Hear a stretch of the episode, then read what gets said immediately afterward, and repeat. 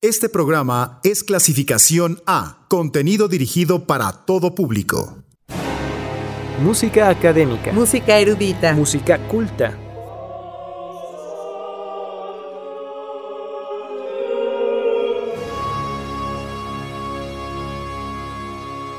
Música docta. Por el 997.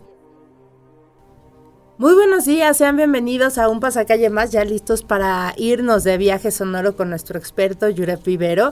Y el día de hoy que vamos a escuchar, Yuref, te damos la bienvenida. ¿Cómo estás? Muy buenos días, Katia. Muy buenos días, amable auditorio. Pues ya en otro pasacalle más. Hoy tenemos un programa para todos aquellos colegas violinistas y bueno, ya sabrán de qué se trata. Antes de entrar en materia de nuestro programa del día de hoy, les recordamos nuestras vías de contacto al teléfono en cabina al 722-270-5991 o nuestro número para mensajes de texto WhatsApp al 72 25 91 36 33. En Twitter estamos como arroba pasacalle 997 FM y en Facebook como pasacalle 997. Pues bien, hoy tenemos eh, las sonatas para violín y piano de Johannes Brahms y bueno, en una grabación histórica eh, tocada por o interpretada al piano por Ashkenazi y Perlman al violín, Isaac Perlman y Vladimir Ashkenazi, este dúo que pues brutal definitivamente. Y vamos a escuchar los tres movimientos de la sonata número uno, que es el Vivace ma non troppo, un adagio y el Allegro molto moderato. Que lo disfruten.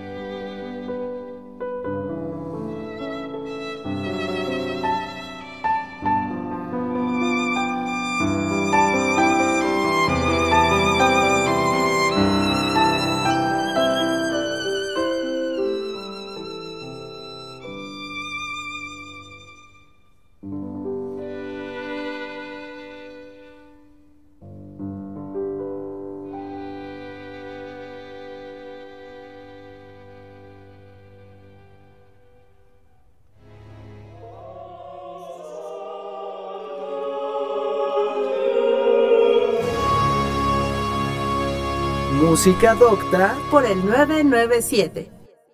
Este programa es clasificación A, contenido dirigido para todo público.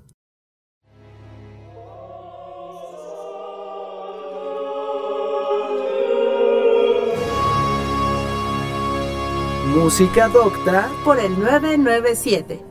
Ya estamos de vuelta, amable auditorio, escuchando las sonatas para violín y piano de Johannes Brahms. Acabamos de escuchar la sonata número 1 en Sol mayor opus 78, la Regensonate para violín y piano, eh, que fue compuesta en 1878, estrenada en 1879 por una dupla de eh, una pareja, Robert Heckman y Mary Heckman Hertig que eran pues además amigos de Brahms. Y bueno, el discurso musical, el lenguaje musical, totalmente Brahmsiano. Me refiero a estas melodías muy, muy eh, desarrolladas, pero de una manera vertical, es decir, con las armonías acompañadas del piano, más cerradas, densas, por así llamarlo. Y bueno, el discurso del violín, a veces haciendo de de, voz principal, a veces un acompañamiento con estos, eh, estas articulaciones que hacen eh, rítmicas que, sustentan la parte del, del, violín. Vamos a escuchar también a continuación la sonata número 2 en la mayor, opus 100, Thun, llamada Thun o Meistersinger, que le pone este título en el año de 1886, todavía casi 10 años después de la primera en esta ciudad de Suiza llamada Thun, muy cerca de una ciudad pequeñita que se llama Interlaken, que es preciosa con este lago, que por eso se llama así, el, como el lago interno. Y la ciudad de Thun es una ciudad muy pequeñita que tiene además un casco medieval que está todavía muy... está intacto prácticamente, ¿no? Entonces es un, país donde las ciudades todavía mantienen esa... Em, o sea, estaba amurallada. Eh, no, no, completamente, sino que la parte del, de, este casco medieval de la, de la parte interior, eh, que tiene un, castillo y, está muy bien cuidado, vaya. O sea, no sufrió guerras, no sufrió este tipo de cosas, ¿no? Y seguro lo usan para grabar, ¿no? De pronto a algunas cuestiones históricas. Sí, sí. Em, por ejemplo, recuerdo que hubo una, violinista, Isabel Shaw, que dio varios conciertos en esa, por Suiza y en esa ciudad. Y bueno, se aprovecha para hacer grabaciones. Es buen marco. Así es. Y, bueno, Brahms tiene esta manera de, proponer las líneas melódicas. Es. ¿Por qué recalco, me recalco tanto en esta, en esta parte? Porque es un desarrollo tanto vertical como horizontal. Y es lo que hace que Brahms tenga este discurso tan completo, por así llamarlo. No es que otros compositores no lo tengan, pero es que en Brahms se siente muy, muy marcado. No sé cómo eh, explicarlo de una manera que no sea tan técnica, pero es así. Algo denso que a su vez es reconocible de una manera sencilla en la melodía. Esa es la característica que, creo que, que nos ofrece Brahms en su música. Así que vamos a escuchar en la interpretación al violín de Anne-Sophie Mutter y eh, al violín obviamente y Lambert Orkis al piano esta sonata en sus tres movimientos, el allegro amabile, andante tranquilo, vivace y allegro gracioso, quasi un andante. Eh, em, pues esta manera de decirnos cómo va el movimiento es tratar de especificar, ¿no? Es eh, me parece muy, muy atinado que dice Brahms, un alegro gracioso, pero casi un andante, es decir, no se vayan a desbocar. que si empieza uno a bailar, pues no te vayas a desbocar en el. No, no, es casi un andante, algo un poco más tranquilo, ¿no? Sentado. Y Brahms, curiosamente, no es de los que utilizara mucho los andamentos en alemán, pero sí lo hace por ejemplo en el Requiem, en el Requiem eh, compone los, los, movimientos, el primer movimiento dice ser langsam, que significa muy lento. Y ese Requiem alemán, curiosamente los ornamentos sí están en alemán. ahí está. pero en, digamos, en, otro tipo de música, en la música de cámara, pues utiliza eh, los andamentos con el italiano, que era lo, lo ordinario Ya la escuela alemana, pues después de, de, Brahms, eh, ejemplo también Mahler, y ellos ya empiezan a, utilizar el lenguaje alemán para el andamiento. ¿no? fue la escuela que utilizó su propio idioma para, para determinar eh, este, estos andamentos, estos tempos y demás en la música. Así que bueno, pues vamos a escuchar la sonata número 2 en la mayor opus 100 de Johannes Brahms para violín y piano.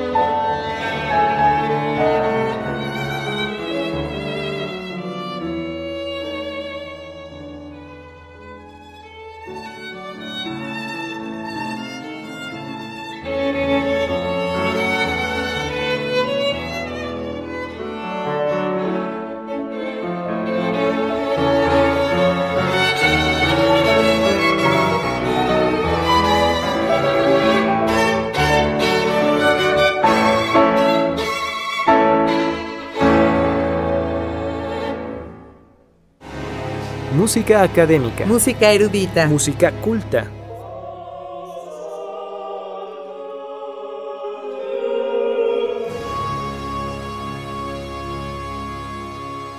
Música docta por el 997.